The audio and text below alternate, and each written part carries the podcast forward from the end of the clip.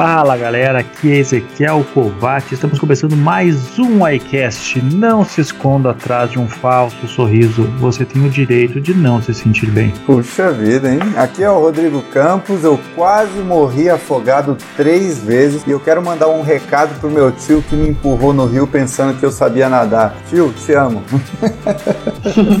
Olá pessoal, aqui é a Ananda Bassanese e é muito importante discernir o que é dor e o que é sofrimento. Verdade, verdade. Hoje o nosso iCast é sobre um assunto que não é tão agradável, que hoje nós vamos falar sobre a realidade do sofrimento e da morte. Então a gente tem visto aí nessas últimas semanas o desastre que aconteceu ali em Brumadinho, Minas Gerais, e nos levou a refletir um pouco mais sobre a realidade do sofrimento e da morte. Espero que você vocês saiam desse, dessa experiência de ouvir esse podcast um pouco mais munidos para enfrentar a vida em todas as suas nuances, das melhores às piores. E hoje nós vamos falar, obviamente, daquilo que é pior.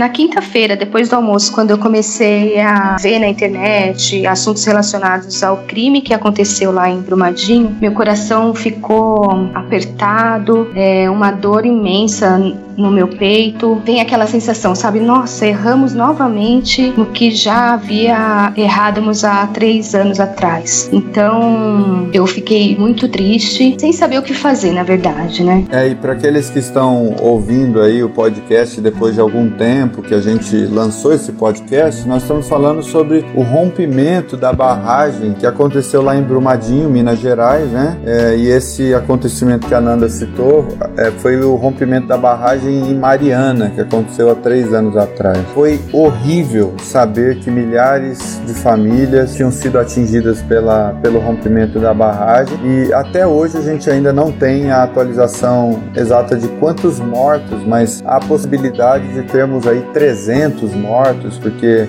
há mais de 300 pessoas desaparecidas, né? Eu acho que a grande questão que se levanta quando a gente tem uma situação como essa, né, e, e a gente vai falar de dor e vai falar de sofrimento, vai falar sobre, sobre a morte, né, que são assuntos bem, bem pesados, é o tamanho do descaso que as pessoas têm com certas situações nas nossas vidas, né? A gente já teve um desastre, um crime, vamos dizer assim, né, horrível em Mariana e pouco tempo depois isso se repete, né, no mesmo estado e é uma coisa que na minha concepção é inadmissível inadmissível, né? Eu, a gente passou, eu sou do Rio Grande do Sul, né? Quem talvez ainda não soubesse, a gente passou isso aqui há um tempo atrás na Boate Kiss e eu lembro muito daquele dia porque na mesma noite eu tava numa festa aqui na minha cidade e curti muito, me diverti bastante, cheguei em casa muito feliz, fui dormir e tal. Quando eu acordei no outro dia, a televisão, grupos de WhatsApp, tudo uma, uma loucura e eu fiquei parando para pensar, né, se fosse no lugar que eu estava, né? E a ganância das pessoas às vezes acaba causando isso, né? Então, eu não entendo como esse descaso passa vez, passa vez, passa vez, as pessoas continuam, continuam fazendo isso, né? Agindo muito pensando em poder, pensando em dinheiro e não pensando na vida do próximo, né? Eu acho que isso talvez seja a primeira coisa para a gente começar a refletir sobre assuntos tão peculiares, né? Como sofrimento e dor, porque quem já perdeu alguma pessoa num desastre, numa tragédia, deve saber talvez muito melhor o tamanho dessa dor, né?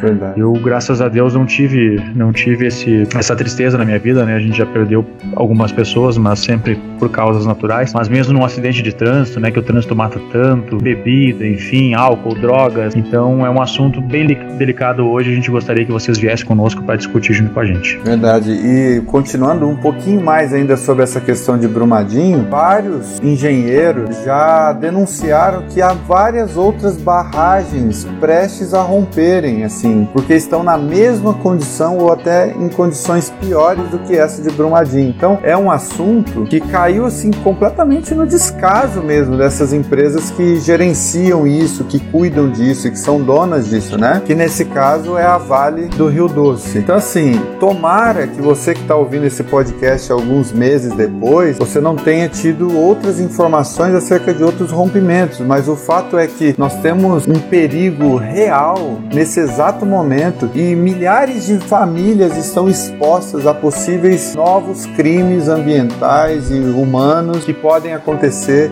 por todo o Brasil. Então, nós esperamos de todo o nosso coração que esse episódio realmente acorde as autoridades para essa realidade e que a gente passe a trabalhar preventivamente, não apenas para lidar com um problema quando ele já aconteceu e já tomou proporções incalculáveis, porque ninguém é capaz, obviamente, de devolver a vida dessas pessoas, né? Só de funcionários, mais de 200 pessoas que estão desaparecidas, para você ver o tamanho do descaso o refeitório dessa empresa estava completamente exposto a uma possível a um possível rompimento da barragem. Então assim, é, realmente não pensar nas vidas nem mesmo dos funcionários a ponto de, de a gente ter a tragédia nas proporções que a gente tem é, nos noticiários atualmente.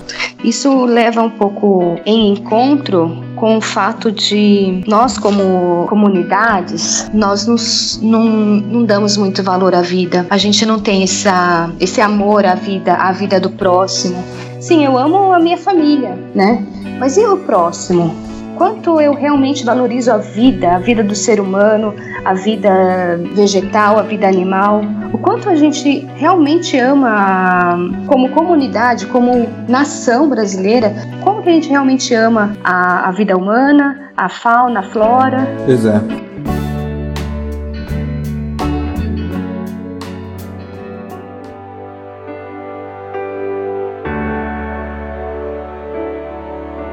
Vamos começar assim, falando um pouquinho da experiência de cada um com o sofrimento e a quase morte. Como eu falei no início, né? Eu falei que eu quase morri afogado três vezes. Foram situações assim inusitadas. O mais próximo da morte que eu já cheguei, pessoalmente falando, falando da minha vida, né? Foi nessas três vezes que quase morri afogado no rio e no mar. E também quando eu peguei aquela famosa gripe suína, que eu tive uma sensação de fraqueza muito muito grande ao ponto de que eu não fui trabalhar, não fui estudar por várias semanas, inclusive a Talita que estava cuidando de mim também acabou pegando, porque ela é contagiosa, né? Foram as situações mais próximas da morte que eu já estive assim. E a sensação é horrível, né? Uma sensação de impotência, uma sensação de fragilidade, que às vezes a gente pensa que nós somos muita coisa, né? Às vezes a gente se autoavalia como grandes demais. E quando a gente está em situações que mostram a nossa limitação, a nossa fragilidade, ou quando a gente está por exemplo, em cima de um avião, olhando as cidades lá embaixo e as pessoas como se fossem umas formiguinhas, a gente percebe o tamanho da nossa finitude, da nossa pequenez. Então, são situações que me fazem sempre refletir no quanto eu sou realmente um grãozinho de areia e o quanto uma coisa banal pode tirar minha vida ou pode dificultar em muito a viabilidade da minha vida sobre a terra, né? E como é que foi a situação de vocês? Vocês já passaram por uma situação de sofrimento muito grande, de um quase morte? Morte? Olha, no meu caso,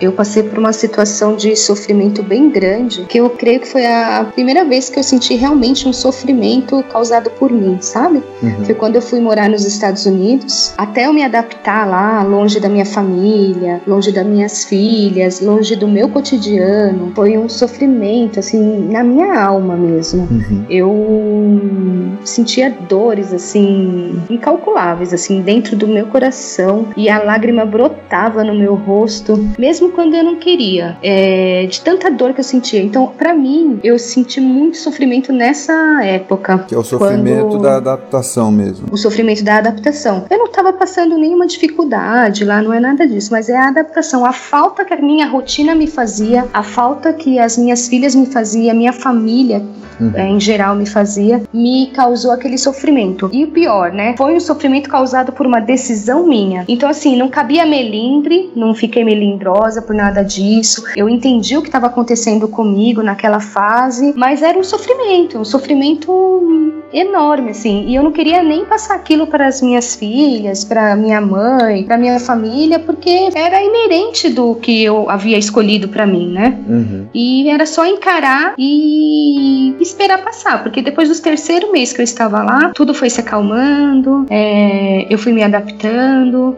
E a saudade ela existia sim, mas era mais controlável, assim, eu sabia me lidar melhor com ela e é isso. Uhum. Não é muito, é uma questão muito, muito complicada a gente trabalhar sobre sofrimento, sobre dor e principalmente falar sobre situações de, de quase morte ou de morte, né, que geram essa, essa dor dentro da gente. Eu tive algumas situações na minha vida que foram até um pouco complicadas, né? Mais recentemente, em 2016, que o meu pai ele acabou tendo uma convulsão ali, meio que um, um derrame ali, e a gente teve que meio que agir às pressas, e não é uma cena muito agradável de se ver. E eu sempre fui uma pessoa que eu sempre consegui lidar muito bem com essas coisas, né? Mas não é uma coisa nem um pouco fácil e eu acabei me tornando forte porque quando eu era mais jovem eu tive alguns sofrimentos e algumas decepções e eu tirei, eu sempre tiro muito do aprendizado das coisas que acontecem na minha vida. Então, aos poucos, conforme as coisas iam passando, conforme eu ia tendo uma decepção aqui ou ali, ou errando aqui, ou vendo pessoas errar comigo e aquilo me causava dor ou me causava sofrimento, eu comecei a, vi, a ver a vida com outros olhos, né? Eu comecei a valorizar a vida, né? A Nanda comentava sobre isso no início, né? Que as pessoas não dão muito valor à vida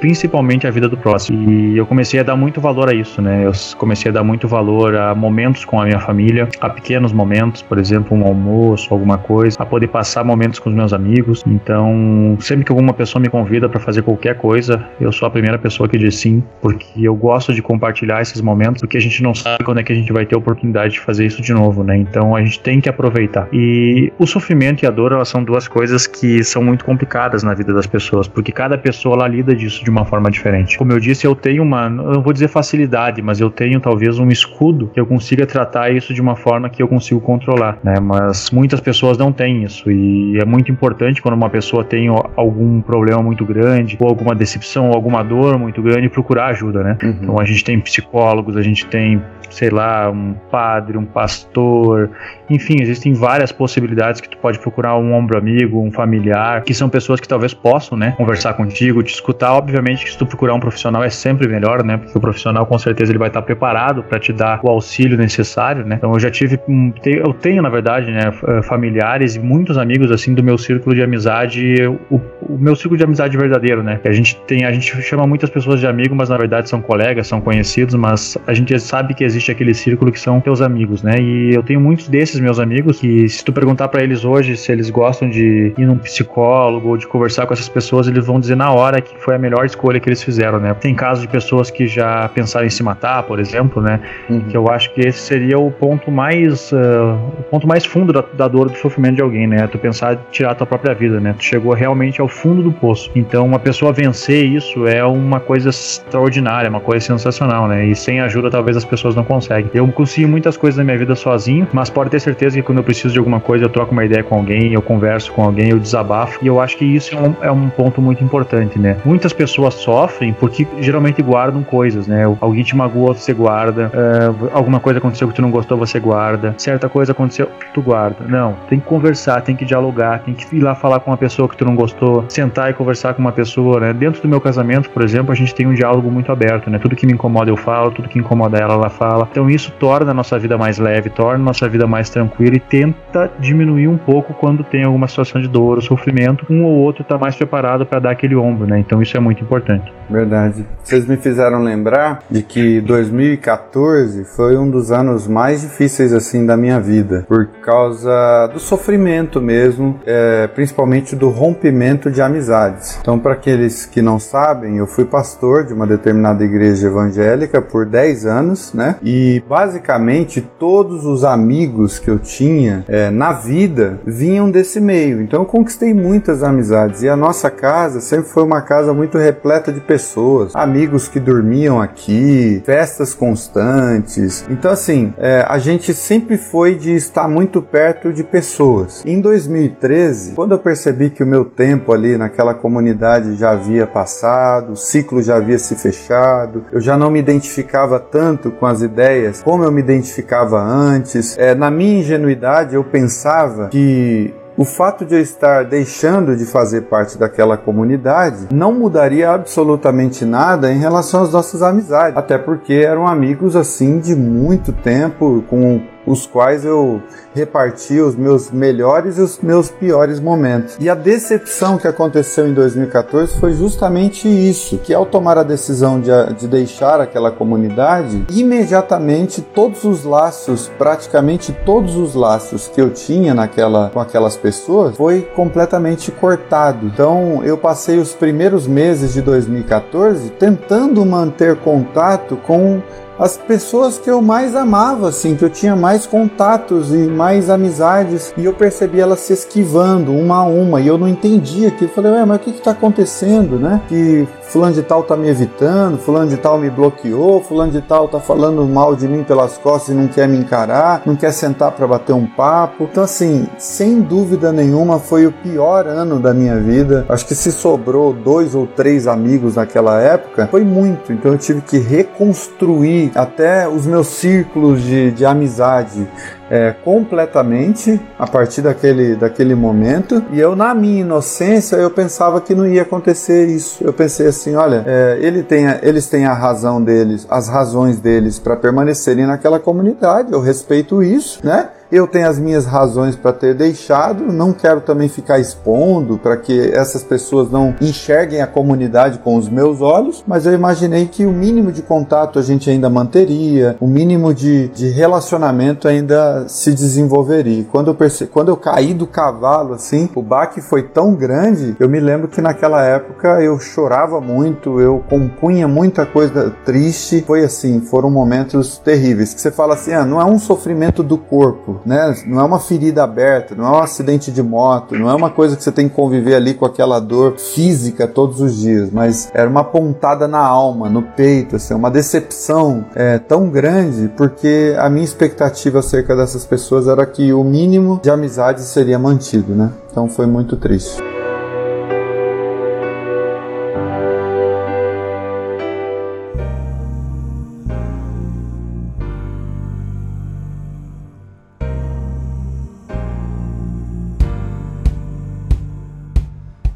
E é importante tu procurar uh, subterfúgios, né, para que te ajudem a fazer isso, né? É muito, é muito interessante tu entender, principalmente quando tu tá numa situação assim de sofrimento, coisas que te façam bem, né? Então, todo mundo tem alguma coisa que tu gosta de fazer, ou que te faz bem, ou pessoas que te fazem bem. Então, sempre que você tá numa situação dessa, é bom você estar rodeado desse tipo de coisa, né? Você gosta, sei lá, de assistir um filme, você gosta de sair com tal pessoa. Então, vá atrás dessas coisas, vá atrás das coisas que te façam bem, porque obviamente talvez não vá te ajudar 100%, mas que vai te ajudar, vai, sempre ajuda. Então é bom que tu consiga buscar esse tipo de ajuda, né? Porque senão tu vai ficar num ciclo que talvez possa te levar para um caminho que então não seja aquilo que tu busca, né? Então vai ser um pouco mais complicado tu fugir dessa tipo, desse tipo de situação. O que é sempre bom também a gente ter sempre em mente é que vai passar. É uma fase, é algo que está acontecendo ali naquele momento e pode durar dias, meses,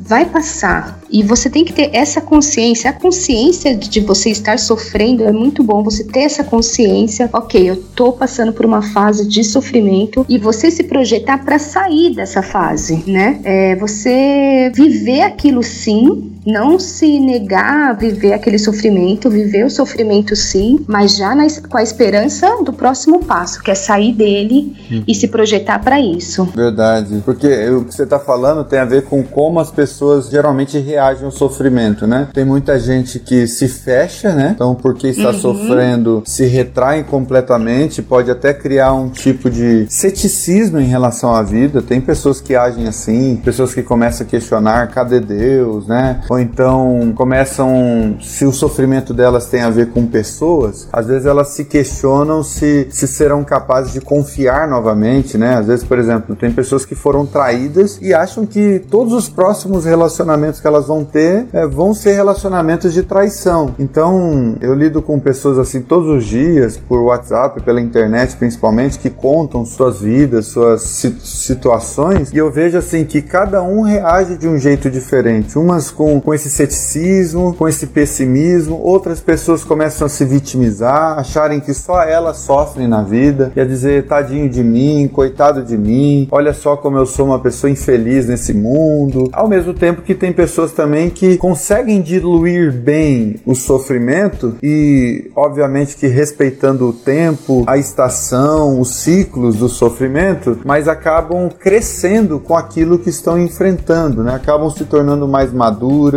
acabam é, superando as próprias limitações a partir daquilo que sofrem. Quantas pessoas a gente conhece, por exemplo, que nasceram é, com um problema congênito, que nasceram coxas, é, cegas, e às vezes você vai vendo que aquele sofrimento é transformado em algo muito belo, porque a pessoa acaba conseguindo transformar aquela limitação em alguma coisa é, brilhante, virtuosa, bela, bonita de se ver, né? Às vezes a pessoa se supera em tudo mais na vida, né? Então é interessante, cada um lida de uma forma diferente, né? Com o sofrimento e com a morte. Fica muito claro isso, né? Da forma com que as pessoas sempre, sempre tentam reagir, da, às vezes, da pior forma possível, né? E nesses momentos é que a gente é foda dizer, é difícil dizer, né, que é nesses momentos que a gente tem que ter a cabeça no lugar e coisa, porque parece que num momento de sofrimento, numa situação de morte, por exemplo, é, o teu chão se vai, né, tudo se vai, fica tudo complicado, mas é exatamente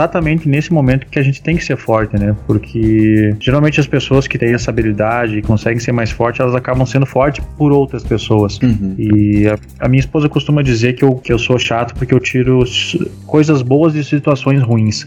Eu acho que esse é o segredo da vida, né? Todas as situações, por mais que sejam ruins, sempre tem um lado bom, né? Se alguma coisa às vezes deu errado, é porque outra coisa lá na frente vai dar certo porque essa deu errado. Então as pessoas não podem ter vergonha, às vezes, de dar dois ou três passos para trás. Às vezes é importante tu andar um pouco para trás para poder tomar impulso e andar mais para frente. Então a gente não pode ter medo, a gente não pode ter vergonha de sofrer, mas a gente tem que entender que é nesses momentos que a gente tem que se fortalecer. Por mais difícil que pareça, por mais difícil que possa ser, né? É nesses momentos que a gente tem que estar unido, tem que tentar ajudar o próximo. As pessoas, por exemplo, que participam ou que estão vendo estão mais próximas dessas situações de tragédias, né? Como aconteceu em Brumadinho agora, aconteceram outras já. As pessoas que têm a possibilidade de ir lá ajudar, dar um ombro amigo, não precisa nem ajudar com doação, mas que ajude com trabalho, ajude com alguma forma, façam isso, porque vocês que estão perto, vocês que podem fazer isso, né? Uh, dão, deem um pouco do discípulo próximo que isso vai também começar a ajudar a se tornar uma pessoa melhor e mais forte, talvez poder lidar melhor com isso lá na frente, né? Quando tu tiver uma situação, porque às vezes quando tu vê uma situação de sofrimento que uma outra pessoa tá passando e tu se dispõe a ajudar aquela pessoa, aquilo te fortalece para que quando aconteça uma coisa contigo semelhante, você consiga saber lidar porque você já lidou de outra forma. Então isso é muito importante, tu se doar pro próximo, tu pensar um pouco no próximo também. Então é uma forma também de você conseguir reagir a isso.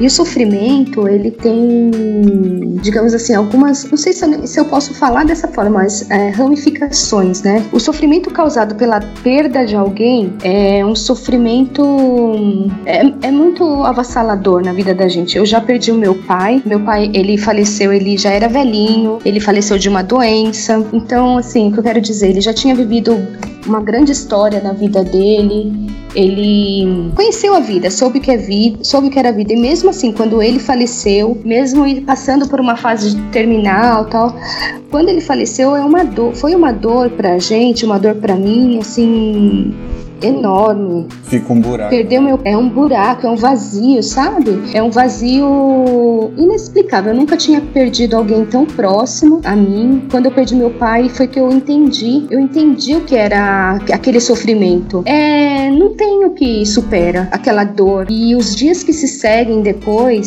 sem aquela pessoa, sem aquele convívio, também te traz um determinado tipo de sofrimento incalculável, sabe? E quando acontece da gente perder um filho, um irmão mais novo ou que seja um irmão mais velho, em plena é, atividades, é, uma pessoa saudável. Foi o que aconteceu agora nesse crime.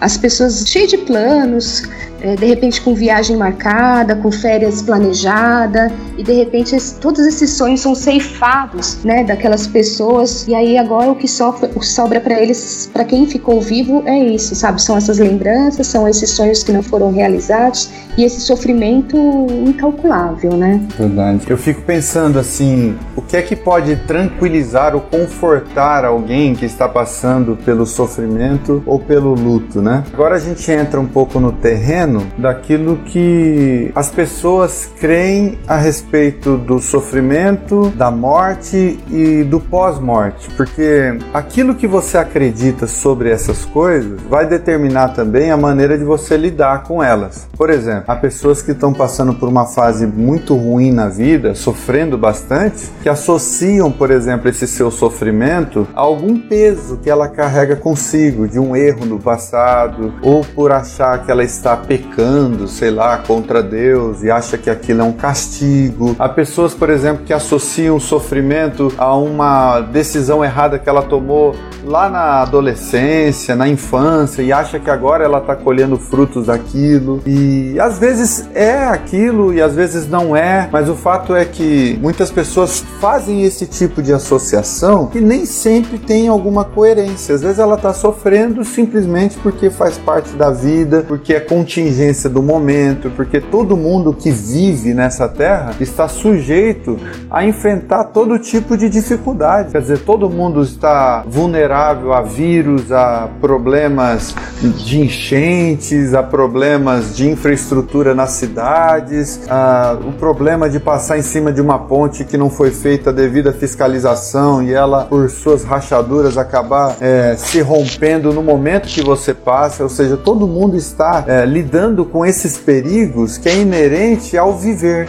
né? Então, é, dependendo da maneira como você acredita, daquilo que você crê sobre o sofrimento, sobre a morte, sobre o pós-morte, isso pode te ajudar a acrescentar algumas neuroses psicológicas, a, a acrescentar algumas culpas sobre si, acrescentar mais sofrimento sobre o seu sofrimento, como também pode te ajudar a lidar com aquele sofrimento, com aquela morte, com lucidez, porque daí também eu quero tocar num ponto a respeito do que as pessoas acreditam realmente sobre o pós-morte, por exemplo, né? Eu acredito de verdade que a pessoa depois que morre, ela está indo para uma dimensão da existência superior, de descanso, de tranquilidade, de uma nova vida, porque se eu acredito nisso de fato e de verdade, isso pode inclusive me ajudar a lidar com aquela perda, isso pode me ajudar a lidar com aquele luto né? É, pode me trazer esperança, por mais que a dor da separação seja intensa, pode também me trazer esperança no fato de que eu vou encontrar essa pessoa de alguma forma,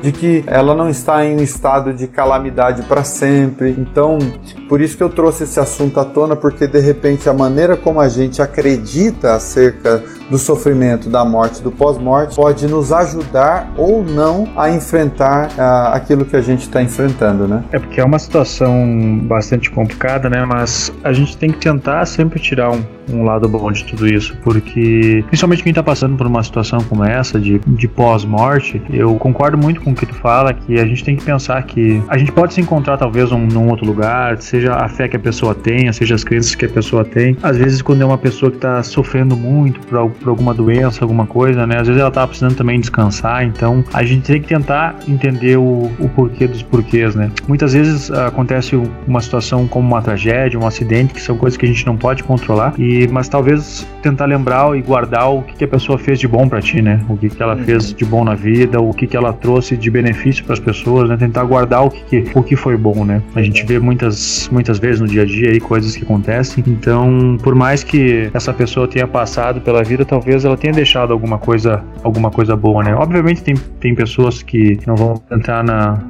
no assunto de falar de, por exemplo, de assassinos e coisas que são pessoas que não, não, não têm o bem, não fazem o bem para ninguém, mas também não cabe a nós, né, decidir quem é o certo e quem é o errado, né? Até porque eles são filhos de alguém, né?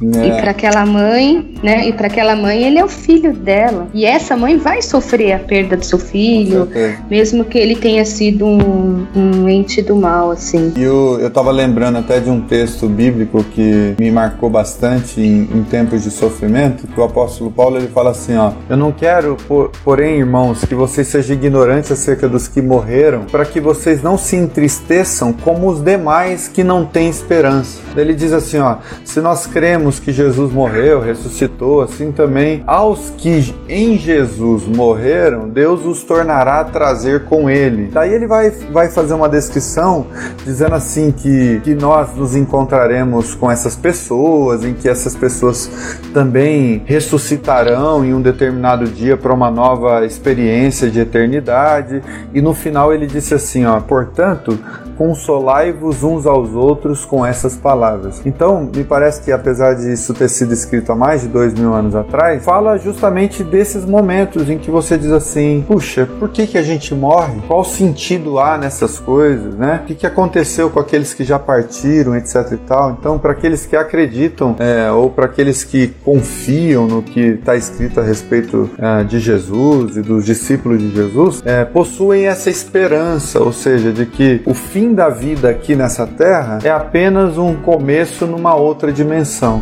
Então eu fecho os meus olhos para essa experiência da terra aqui e abro os meus olhos para uma nova dimensão e aqueles que por enquanto estão por aqui vivendo suas vidas, etc e tal, é, podem ter essa convicção se creem assim, etc, etc. Então é possível se consolar uns aos outros com essas palavras. Imagino que obviamente no momento que a morte acontece, que o sofrimento sofrimento está latente, eu acho que quase nada consola a gente, né? Eu acho que eu, eu sempre fui contra, assim, de falar muito em velórios.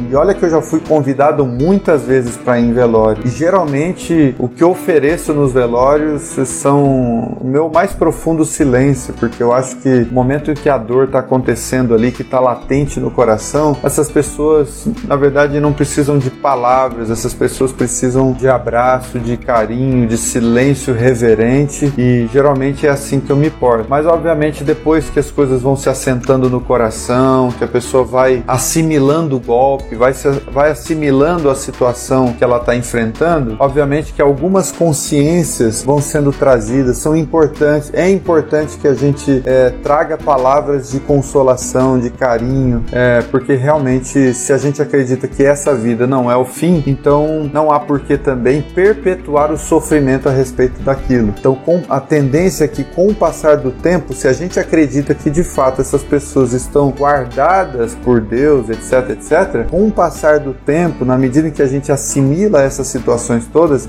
a tendência é que esse sofrimento que antes era tão intenso vai se transformando paulatinamente numa consciência e num desejo de revê-las. Então, eu me lembro de alguém que falou assim para mim: "Olha, eu já vivi tantos anos, eu já sou um idoso e hoje em dia eu tenho muito mais afinidade com a eternidade do que com o mundo dos vivos, da terra. Por quê? Porque a maioria das pessoas que eu amo já se foram. Então a gente vai adquirindo meio que essa consciência da eternidade até que por fim a gente parte para lá e de fato se encontra com os nossos entes queridos. Então isso me marcou muito ter ouvido isso. É bem interessante uhum. isso. E sabe que quando eu sofri a perda do meu pai, eu não cria conforme eu creio hoje, né? Eu não confessava a fé que eu tenho hoje. Uhum. E ter passado por aquilo, aquele sofrimento, aquela dor e aquelas questões todas que vieram à minha cabeça, porque eu passei a questionar o mundo, passei a questionar a existência, a questionar Deus. Uhum. E eu cheguei a pensar que era uma brincadeira de muito mau gosto, uhum. né? E aí eu pensei e refletindo e os meses passando, eu refletindo, eu pensei, eu tenho que sair dessa, eu tenho que encontrar uma forma de superar isso. Uhum. E foi aí que eu, que eu comecei a me interessar por Jesus Cristo, pelo que ele ensinava. Passei a crer em Jesus. Uhum. E hoje essa fé é tão forte em minha, hoje o que eu creio sobre, o Jesus, sobre Jesus, o que eu creio é tão forte em mim que eu creio que quando a uma, uma pessoa morre, ela entra num pleno entendimento, assim. Então, ela conhece Deus, ela vê Deus face a face e tudo que ficou para trás para essa pessoa que morreu já não é mais, porque ela já está no pleno entendimento. Então, todo o sofrimento que fica pertence a essa pessoa que ficou, aquela família que ficou. Entendi. Então, é, é essa pessoa que ficou saber trabalhar essa informação. O que, o que foi vivido junto foi maravilhoso, foi, foi vivido, era vida, era real. E agora que aquela pessoa partiu, está num, no pleno entendimento, você está aqui nesse plano ainda, você está aqui nessa vida, no seu cotidiano, por isso você ainda sofre muito com isso. Por isso a morte te afeta tanto, porque a morte ela não deveria ser algo tão dolorido pra gente, porque a única certeza que a gente tem na vida é que a morte vai chegar para cada um de nós. E mesmo assim, é o fato que nos faz perder as estribeiras. A morte é o que mais desestabiliza as pessoas, né? Causa depressão, causa alguns transtornos. Então, é realmente entender que a morte por mais dolorida que ela seja, ela é para a vida, para a vida eterna.